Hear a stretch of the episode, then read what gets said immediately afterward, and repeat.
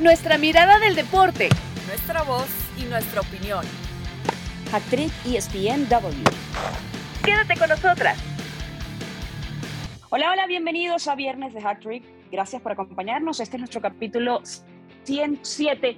Hoy estamos con Cari Correa, yo soy Caro Padrón, un gustazo acompañarles, eh, platicarles un poquito de lo que viene a continuación el fin de semana, porque bueno, ya arranca, a semana arrancan más bien los cuartos de final y hay que hablar de esos duelos y específicamente de México enfrentando a Costa Rica. Pero bueno, una cosa a la vez, Cari Correa, bienvenida, ¿cómo estás? ¿Cómo va eh, para la presión del tri después de lo que sucedió? Porque creo que pasó de, de la euforia a la de manera muy rápida, como siempre, como usualmente cuando, cuando hablamos a veces de fútbol y de selección.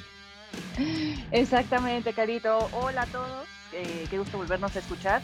Y pues sí, ya cuartos de final de Copa Oro, para mí a partir de este momento es cuando realmente empieza el torneo, eh, y lo digo con muchísimo respeto, pero pues la fase de grupos no suponía hacer ningún reto, eh, al menos para la selección mexicana, pese al desastre del cual veníamos saliendo, o más bien venimos arrastrando porque no se ha salido por completo todavía.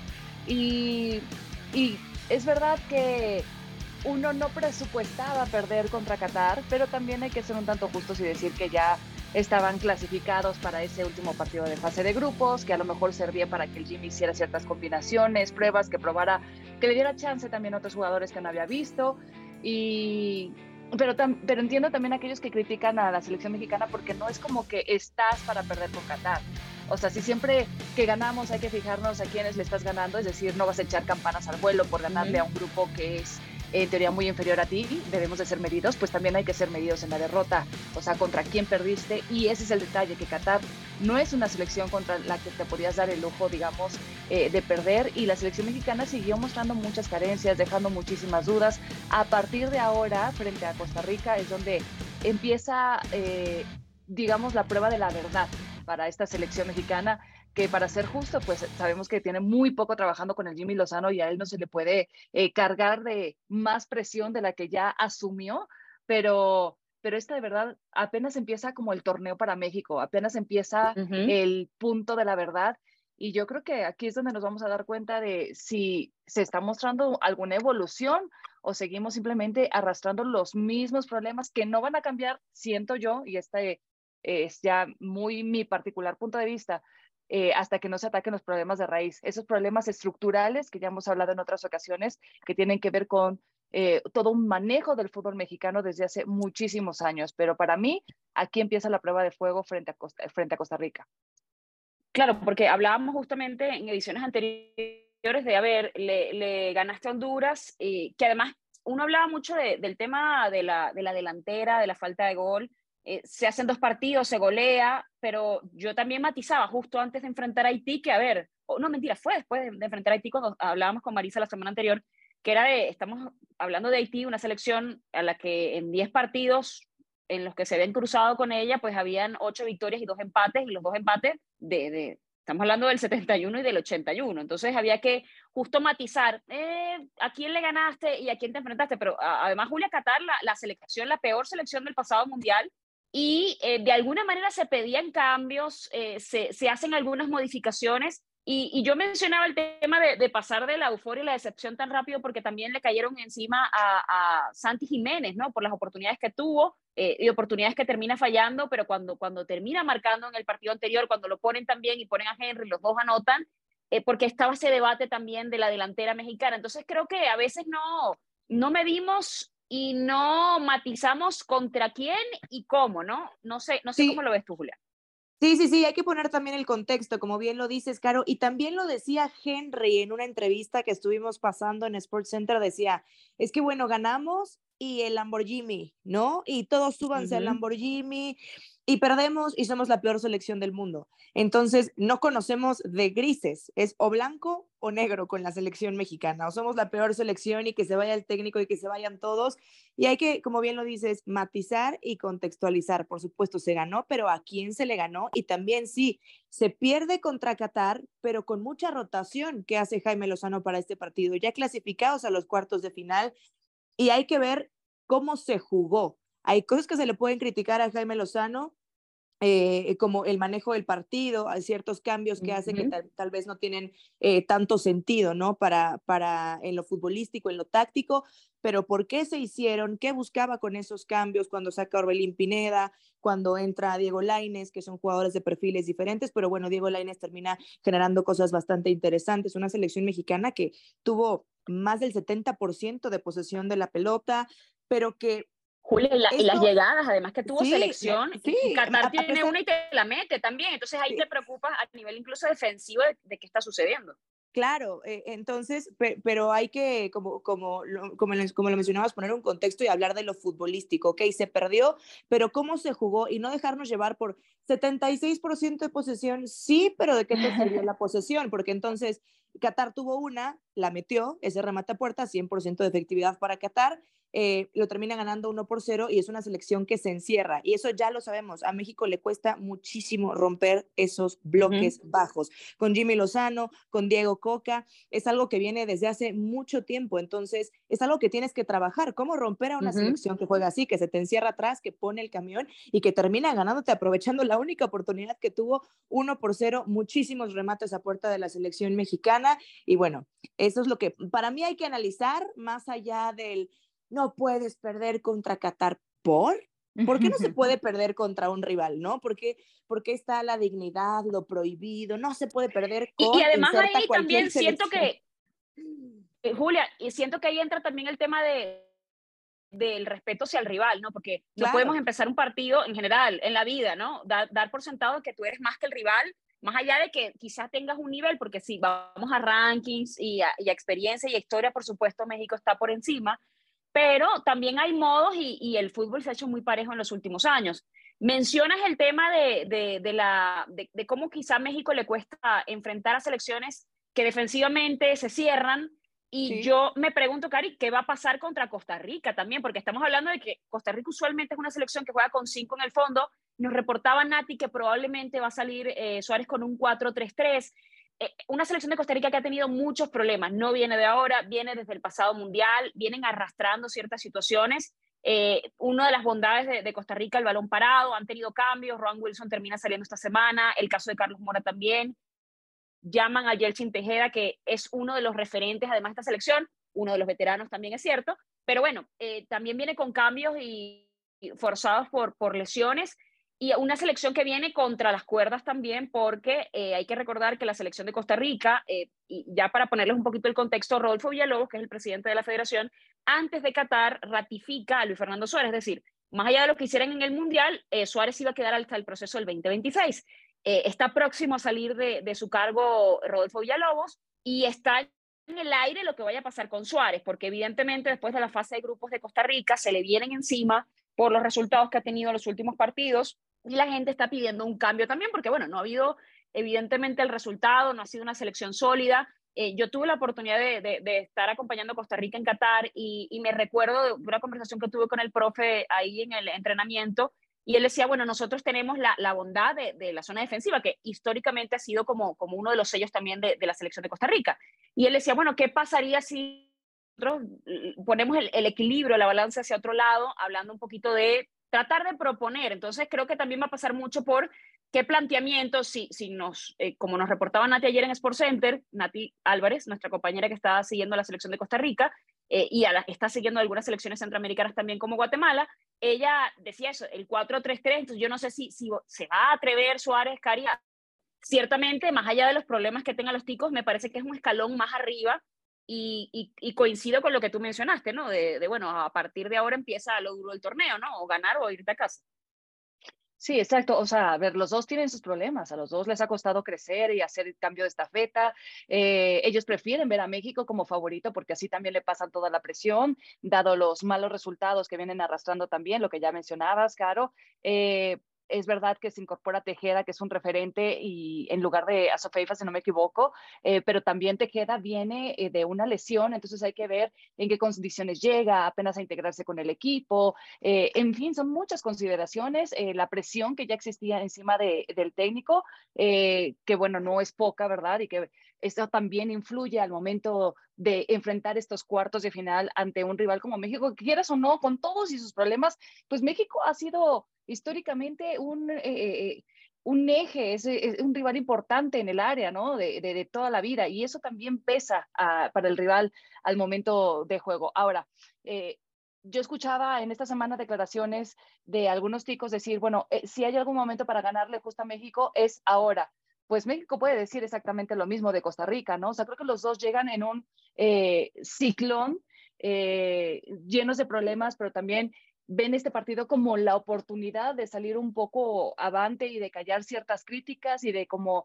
empezar su reestructura. Así que por ese lado va a ser sumamente interesante eh, por ambos lados. Eh, Costa Rica es una selección a la que le ha costado mucho, como ya bien hacías una radiografía, pues en el Mundial la padecieron. Yo sé que, que has, eh, que ha seguido muy de cerca todo lo que ha sucedido con los ticos y que han tratado como de reinventarse y ahí van. La verdad es que las sensaciones que dejaron frente a Martinica gustaron por esa faceta ofensiva y goleadora, pero al mismo tiempo te tiene que preocupar muchísimo los cuatro goles que recibiste de Martinica, que lo digo con todo respeto, pero no era lo que se esperaba. O sea, para lo que ha sido Costa Rica desde el Mundial de Brasil se esperaba muchísimo más, se esperaba que siguieran en ese crecimiento continuo y se han quedado como a la mitad del camino. Eh, bueno, clasificaron de panzazo a Qatar, o sea, porque al final Panamá, Panamá, que era la que tenía el cupo, termina fallando, se, se va perdiendo gas y Costa Rica con, con aquel lema de juntos hasta el final y, aquel lema de hasta el último minuto, logró levantar, sobre todo me parece que anímicamente, porque tú veías los partidos de selección de Costa Rica y realmente estaban basados en, jugadas a balón parado. Joel Campbell, uno de los mejores ejecutadores de estas jugadas con la selección, eh, uno de los referentes también que más crea, que, que obviamente él es el, el, gran atacante de, Costa Rica y también termina generando mucho del juego de, de los ticos pero se, se meten con más corazón que fútbol. Entonces, de alguna manera, yo siento que ese proceso ya venía como cojeando, pero es lo que hemos hablado muchas veces. A veces el resultado maquilla mucho la forma, ¿no? El mecanismo, el proceso, como llegas a un sitio. Y bueno, y al final de cuentas, el resultado es lo que importa, porque yo obviamente soy fan del buen fútbol, pero, pero algunas veces cuando no lo tienes y se te dan los resultados, tú dices, bueno, por lo menos estoy ganando y por lo menos estoy obteniendo resultados positivos. Entonces ahí como que te amparas en eso y se te, se te olvidan ciertas cosas hasta que pasan momentos desgastantes. Costa Rica se pudo haber quedado fuera, eh, obviamente lo hubiera no existe, pero de alguna manera pues ahora está y, y sabe que, bueno, lo dicho, México es favorito, eh, históricamente tiene un, eh, números que, que casi respaldan la hegemonía que ha tenido sobre la selección tica en los últimos años o históricamente. Oye, Carito, y por cierto, que México es campeón del fútbol centroamericano. Justamente le tocó enfrentar a su similar de Costa Rica, ¿eh? Cosas bueno, eso habla mucho de, también, claro, y también de, lo, de los, ¿cómo se dice? De, la, de los procesos, pero en inferiores también eh, México usualmente lleva, lleva la ventaja, ¿no? Habrá que ver entonces, eh, Julia, yo no sé cómo, cómo percibes tú el partido, qué sensaciones te da de, de no de lo que podría pasar, porque si no, si fuéramos adivinas pitonizas, pues no estuviéramos aquí hablando de fútbol. pero, pero sí como de, ¿qué, qué, esperas tú más bien de, de, de ese partido? ¿Que, ¿Que, haga Jimmy, que haga Costa Rica? Estaríamos apostando, ¿no? Si fuéramos adivinas y pitonizas. pero, Estuviéramos, estuviéramos, dando consejos hasta de amor, déjame decirte. o, aplica, aplicándolos, o aplicándolos también en nuestras vidas. Bueno, cada quien. Cada quien eso es tema para otro podcast, pero eh, sí, a, ver, yo no sé qué tan presionado llega el Jimmy Lozano, me queda claro que en este interinato ha demostrado lo que ha demostrado, es una convocatoria que él no hizo. Em, e, está jugando con los jugadores que convocó Diego Coca para esta Copa Oro con buenos resultados. Sí, con ese tropezón ante Qatar, pero también lo dijo el Jimmy Lozano, ¿no? Si había que perder un partido, era ese, con todas las rotaciones que se hicieron y con el pase ya asegurado a los cuartos de final.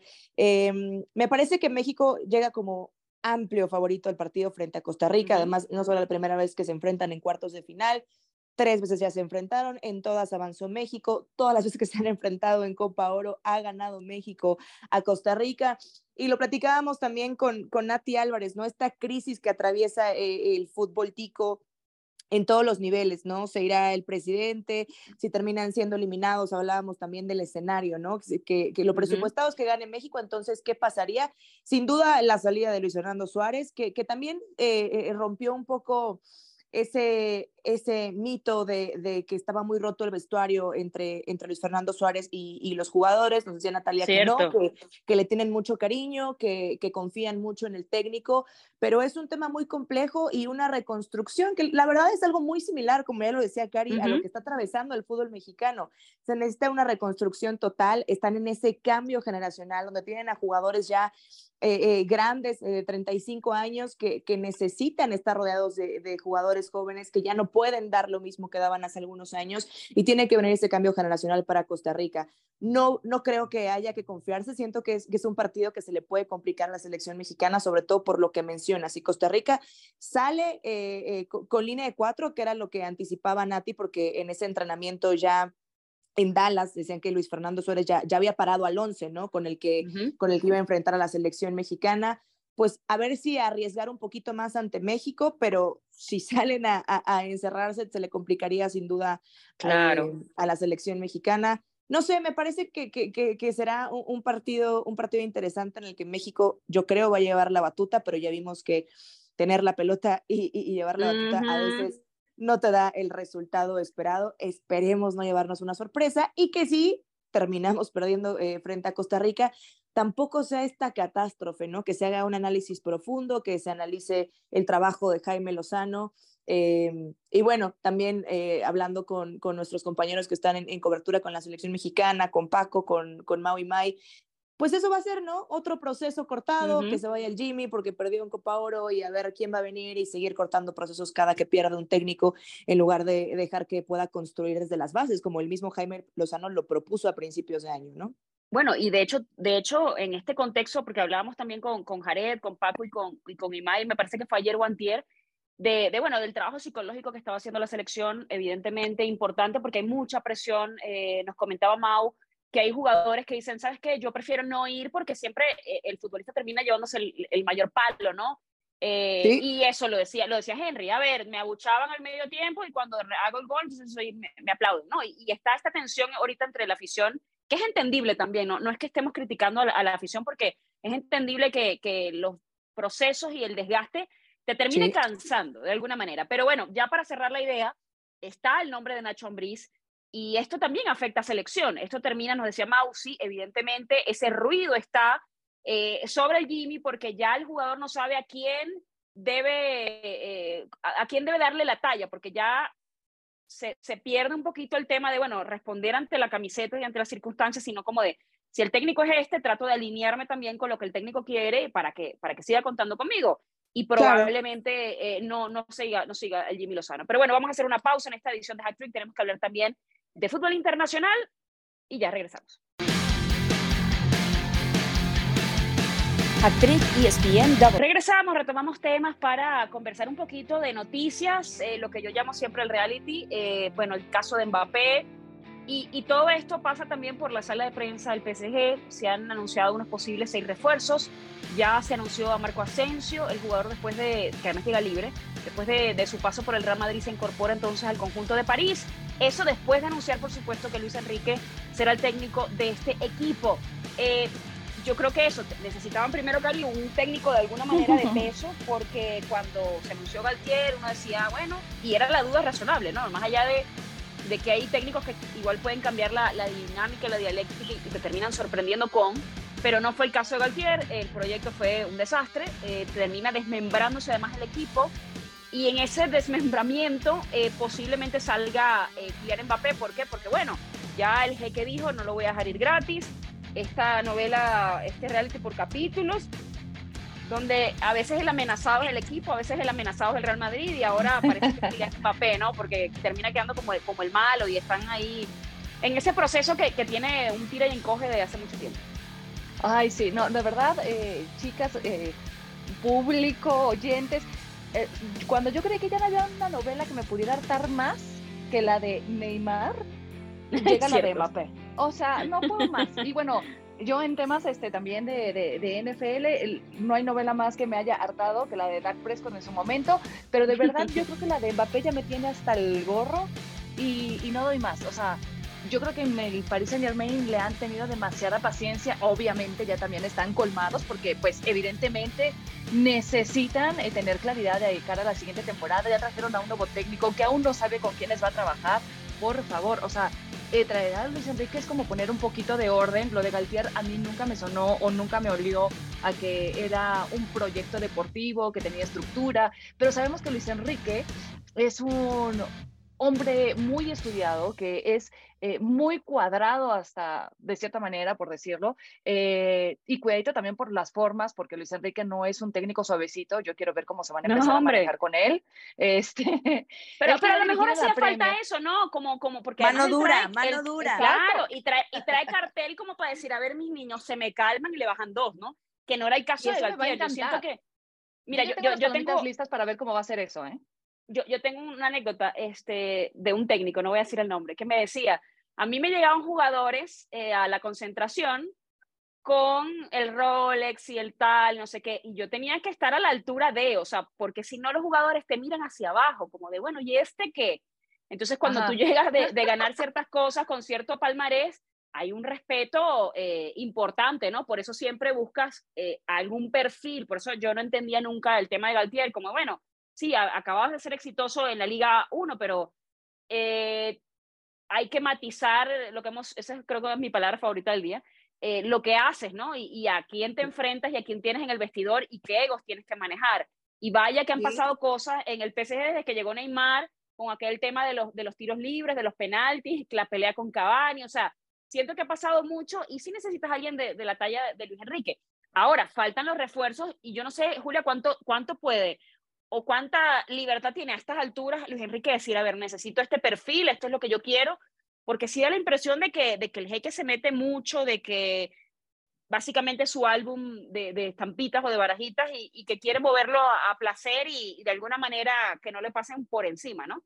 Pero eso es lo que le falta al Paris Saint Germain y, y, eso le haría muy bien que alguien como Lucho, que yo estoy en la luchoneta desde siempre, eh, hablando, y hablando de, de, alguien con palmarés, Luis Enrique que sabe qué es lo que, gana, lo que es ganar una Champions, qué es lo que tanto desea el Paris Saint Germain, porque viene de ser otra vez campeón de liga, una liga que domina por completo su décimo título, pero lo que quiere es ganar la Champions. Entonces, hablabas eh, de Al Khelaifi que sí, es vamos a traer al mejor, del que se esté hablando en este momento, cuánto hay que pagar, lo pagamos y llenamos un equipo pero, de Pero además, no, no lo tienen, no, no, tuvieron ya los mejores, no tienen al mejor, porque además... Yo creo que claro, que dio entre semana, no fueron, claro, y además la declaración de entre semana fue, tenemos sí, al mejor eh jugador del mundo y no lo vamos a dejar ir gratis. Entonces, eso te demuestra ¿a quién vas a llevar entonces? que un equipo plagado de estrellas no necesariamente funciona. Tienes que hablar de perfiles del futbolista, de cómo se entienden entre ellos, de dónde jugaban, en qué posición jugaban, qué necesitas realmente para que los que tienes estén bien acompañados de los que vayan a llegar. Bueno, ya fue la advertencia del club, ya le dijeron, tienes un mes para extender tu contrato, porque no te vas a ir gratis. Que no, que me parece, yo no, no se va a quedar dos días. Muy, muy inteligente. Yo no, o yo sea, no creo que, a ver, ya con, hace mucho tiempo. Ya sí, con claro. esta situación, no creo que, que Kylian eh, decida quedarse. También es, a ver, presión para el Real Madrid porque, ah, ya nos enteramos que, que ya estás negociando con el Real Madrid para irte la próxima temporada, pues no, te vas ahorita, o extiendes o te vas ahorita, no hay de otra. Y no solo el Real Madrid, hay que ver entonces qué clubes salen ahorita a decir, ah, ¿lo quieren vender? Mira, a mí me interesa. Pero, pero ¿no? también, ¿Cu cu ¿cuánto? Porque la Gaceta, según la Gaceta de los sí. están hablando de 200 millones de euros. ¿Quién está ahorita en el mercado para pagar esa ¿Quién cantidad? lo puede pagar? Qatar, uh -huh. Emiratos Árabes. Entonces tú dices, ¿te vas a ir a Emiratos Árabes por dinero cuando tienes 23 años y estás tratando, tratando no porque ya tienes una carrera exitosa, fuiste campeón del mundo y todo aquello, digo, es un jugador probado, un jugador mediático, un jugador de los más importantes de la actualidad, pero todavía te queda eh, por lo menos sí. siete años, si te cuidas muy bien, de fútbol por delante. Entonces. Pero él no quiere quedarse, él no quiere quedarse y esto es un tic-tac, tic-tac, porque aparte, el 17 de julio inicia la pretemporada del Paris Saint Germain y el 22 de julio van a la gira en Japón. Entonces, Kylian Mbappé ahorita está tiene que decidir, me quedo en París, que no es su deseo, y él lo, y ya se lo había dicho al club, incluso por escrito, yo no me voy a quedar, no voy a ejercer mi opción, no voy a extender mi contrato. Y claro, negocio es negocio, no te puedes ir gratis, hablar de, de, quién queda. A ver, la salida de Lionel Messi, siento que finalmente no solo le va a hacer bien a Messi, le va a hacer bien al club también, eh, de, cara, de cara al futuro, de cara a lo que viene. Em, se fue Sergio Ramos, que está sin equipo, no sabemos qué va a pasar con Sergio Ramos, hablaba de que iba Qué fuerte eso. incluso que iba a llegar al Inter de Miami. Eh, ahí estaban los rumores, pero bueno. Bueno, el, Inter que además parece que, que, va por Iniesta, ¿no? O sea, ahora van a armar el Barça, el reencuentro, ¿no? el reencuentro del Barça y uno del Real Madrid, ahí en el Inter de Miami. Y, y, y bueno, hablando de, de, esa línea de, defensiva del Paris Saint Germain, de, de, Marquinhos, de Danilo, de Sergio Ramos, llega Milan Skriniar del Inter de Milán, llega parte gratis, eh, regresan varios jugadores de sesión eh, para este año. Hay que ver con qué puede trabajar Lucho y yo no dudo que eh, él haya pedido eh, con el carácter que le conocemos, decir, bueno, yo, yo quiero pedir a ciertos jugadores o quiero, quiero decidir con, con qué puedo trabajar eh, con base en lo que me digan, ¿no? Que, bueno, él quería dirigir en la Premier, ¿eh? Habrá que ver qué pasa con la compra del Manchester United y Qatar. Yo creo que Luis Enrique o, o, el que hubiera llegado es el mismo planteo, o sea, arriesgan mucho en cuanto a carrera, aceptando el supuesto proyecto que hay en París, pero, o sea, sabemos que la liga en Francia la tienen más que dominada. Ahí el único objetivo claro que tienen temporada es la temporada es la Champions, pero la temporada pasada tenían más estructura, era como que tenían, er, echaron la carne al asador por esa campaña, porque tenía todavía Messi. Bueno, pero, pero le faltaba al técnico, porque ahí ya, ya, había un problema de, base, de, cómo salías a jugar, de los planteamientos según lo que tenías, ¿no? Y, y en ese tema yo siento que, que, que, el PSG, por, por el dinero que ha tenido y por las inversiones que ha hecho, quiere todo como muy inmediato, ¿no? Yo, yo recuerdo unas, unas palabras de Carlo Ancelotti en su libro, Carlo Ancelotti que fue técnico del PSG, que él dice que cuando él llega al, al, conjunto de París, se encuentra que ni siquiera tienen un comedor y que no hay ni siquiera un chef y que el, cada jugador comía donde le daba la gana, se, se dispersaban. Y él pide que hagan un comedor empieza a pelear porque dice el menú tiene que estar estructurado desde no sé cuánto tiempo antes para saber qué van a comer de aquí al próximo mes y que se encontró con temas de estructura, porque obviamente es un club que es joven. Y, y él, obviamente, pues, estamos hablando de Ancelotti, que ha dirigido en Italia, etcétera, que, que son clubes además que tienen eh, entrenamientos muy específicos, personalizados, que estudian el ADN de los jugadores, que saben que si tienen potencia, si tienen, etcétera, ¿no? Como las características principales de, de cada uno, y en medida de eso van potenciando y, dice Carlo Ancelotti en su momento, a ver, yo me sorprendí que me, que me echaran cuando yo estaba organizando el club para que fuera justamente un club, para que los jugadores tuvieran ciertas rutinas, estuviéramos pendientes de lo que comían, hicieran grupo, etc. Y, traigo a colación el tema de Carlo Ancelotti porque justamente también esta semana eh, se confirmó la noticia que ya había adelantado Globo, me parece que hace un par de semanas, en una transmisión, que Carlo Ancelotti va a ser el técnico de la Verde Amarela a partir del año próximo, el 2024 de junio, cuando termine justamente su vínculo con el Real Madrid. Se decía que su hijo iba a, hacer alguna especie de interinato. Y bueno, y aquí se ha dicho de todo, hasta Lula ha salido a, hablar un poco. Uy, que no le gusta, ya dijo. No, hombre, que, se vaya a Italia, que resuelva los problemas allá. Tú, me dirás, que, primero, qué necesidad. Pero bueno, cada quien es libre de... Todos tenemos un poco y una, una opinión. ese país, por favor, o sea, tanto trabajo que hay por hacer, mejor cada quien a lo suyo, diría yo, pero en fin, cada quien. y, además un técnico, a ver, un técnico exitoso, un técnico importante, un técnico de jerarquía, más allá de, bueno, yo entiendo el, el punto, pero no, volvemos al, al, tema que siempre hemos hablado acá y que yo siempre digo, no, no se trata de la nacionalidad de los técnicos ni del el talento no tiene nacionalidad, si tú eres capaz de hacer un trabajo y se te contrata para hacerlo, punto. Y decía además Lula, es que no tenemos la misma generación de jugadores. Ahí le doy un poco la razón porque también si, si comparas, no sé, el Brasil de los 2000 es evidentemente que era un Brasil de cracks. Y si te vas a los 70, eh, del, del, Brasil de los cinco delanteros, bueno, eran selecciones que evidentemente marcaron época, ¿no? Pero me parece que además Brasil, que yo lo ponía entre mis candidatos a Qatar, pues tiene un equipo para mí bien redondo y que Carlo Ancelotti siento que le puede sacar mucho provecho porque además es un tipo que, que es muy buen gestor de vestuario. Cuando llegó al Real Madrid, le dio segundos aires a la carrera de Vinicius, le dio segundos aires a, además a la mejor temporada que ha tenido eh, Karim Benzema. Entonces, ¿de qué me estás hablando? Es un técnico que para mí me parece que tiene mucho que hacer en la, en la selección de Brasil. Claro, es que, es que yo, no, yo no puedo creer que alguien no le guste que Carlo Ancelotti llegue a dirigir a su selección. es, me parece algo increíble con todo lo que ha ganado, con el palmarés que tiene Carlo Ancelotti. Hablabas del manejo de vestuario. A mí eh, me parece maravilloso y he leído historias muy lindas de Carlo Ancelotti eh, en cuanto llega a, a, un equipo de parte de los jugadores que lo quieren tanto porque te dicen, ese técnico que llega y, y te abraza y te dice, te invito a cenar y te abre las puertas uh -huh. de su casa y si Oye, Militao eres... dijo que tenían una sí. relación de padre e hijo. Si eres, si eres sa sa sa salvo, salvo Beckham, que una vez hubo un, un, roce ahí por un sombrero que no se quería quitar en un entrenamiento y por una campaña que tenía con una rasuradora, ya saben los temas del... Quería bueno, sí, Carlos, el muchacho. Eh, sí, también y, tiene... Carlo Ancelotti lo bajaba así, tú sabes, rapidito, porque eso es lo que tiene el carácter. También, a ver, tampoco, tampoco es un técnico suave, ¿eh? es un técnico con mucho carácter y esa ceja te la levanta y yo salgo corriendo, por supuesto. Pero, pero, pero está bien ese carácter con Brasil, porque tenemos sí. una selección de Brasil que, que tiene una idiosincrasia muy alegre y que, bueno, a veces se puede desvirtuar un poquito y se pierde el talento en cuanto a disciplina. Entonces, si hay un técnico que te encamina, que te apapacha cuando tiene que apapacharte, pues bienvenido, ¿no? Sí, también con mucha figura y, lo, y, y volviendo a eso, lo decían eh, eh, jugadores eh, con los que ha estado. Y si eres extranjero, con más razón te abraza, ¿no? Lo que necesites, no estás en tu país, eh, lo que se te ofrezca y esa, esa relación que, que, te da mucho, por supuesto, en lo futbolístico cuando tienes un vestidor tan unido.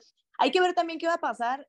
Eh, ya confirmada su salida del Real Madrid con el año que le queda todavía con uh -huh. el club merengue, ¿no? ¿Cómo va a ser eh, recibido por, por, por, la afición merengue? ¿Cómo va a ser esa relación con los jugadores sabiendo que ya va de salida? ¿Quién va a llegar a dirigir al Real Madrid? Volviendo un poquito al tema de Kylian Mbappé, a mí, claro que pienso que debería siempre apostar por un jugador con el talento de Kylian Mbappé, pero es un perfil muy parecido a lo que ya tienes con Vini Jr. Tienes uh -huh. algo cubierto por ese, por ese lado de la izquierda. Necesitas a un 9 que supla a, a, Karim Benzema. Ya se te bueno, fue. Pero sabes que Florentino está embara eh, embarazado, iba a decir, enamorado de, de, de Kylian. Espero que no. Embarazado de amor también podría ser. cada, quien, cada quien con sus cosas, cada quien.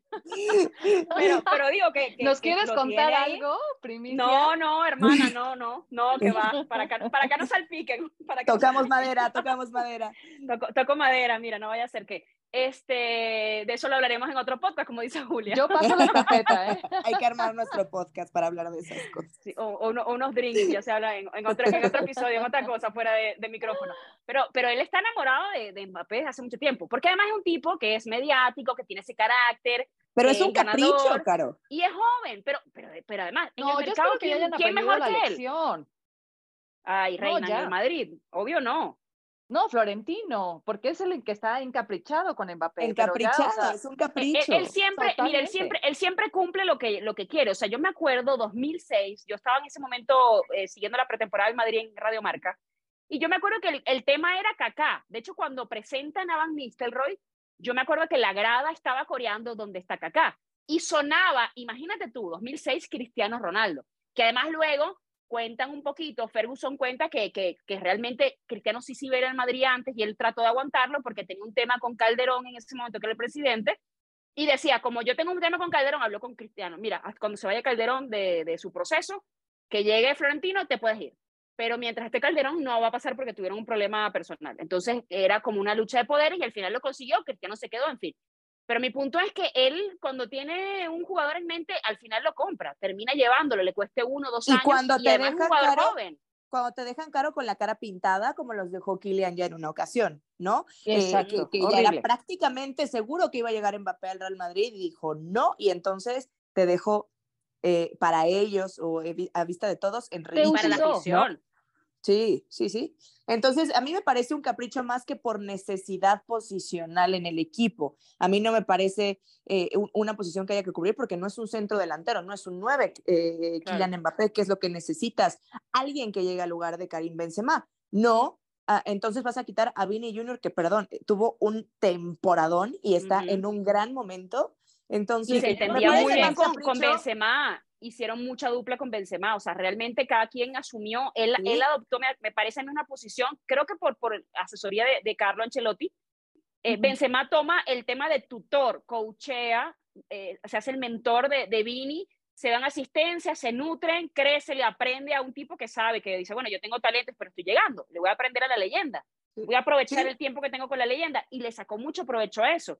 Entonces, que el papel a lo mejor secundario necesitaría- lo, tuvo, lo tuvo Karim cuando estaba Cristiano Ronaldo todavía, ¿no? Aprendió exactamente, a totalmente. adoptar ese papel y, y adaptarse siempre a toda la situación. Para mí, eh, que se fuera Karim Benzema me parece un golpe muy duro para el Real Madrid, eh, sin ser hincha del equipo merengue, pero, pero me parece de los golpes, de los golpes más duros por, por lo que significó para el club durante Qué feo, qué feo que aclares sin ser hincha del club merengue.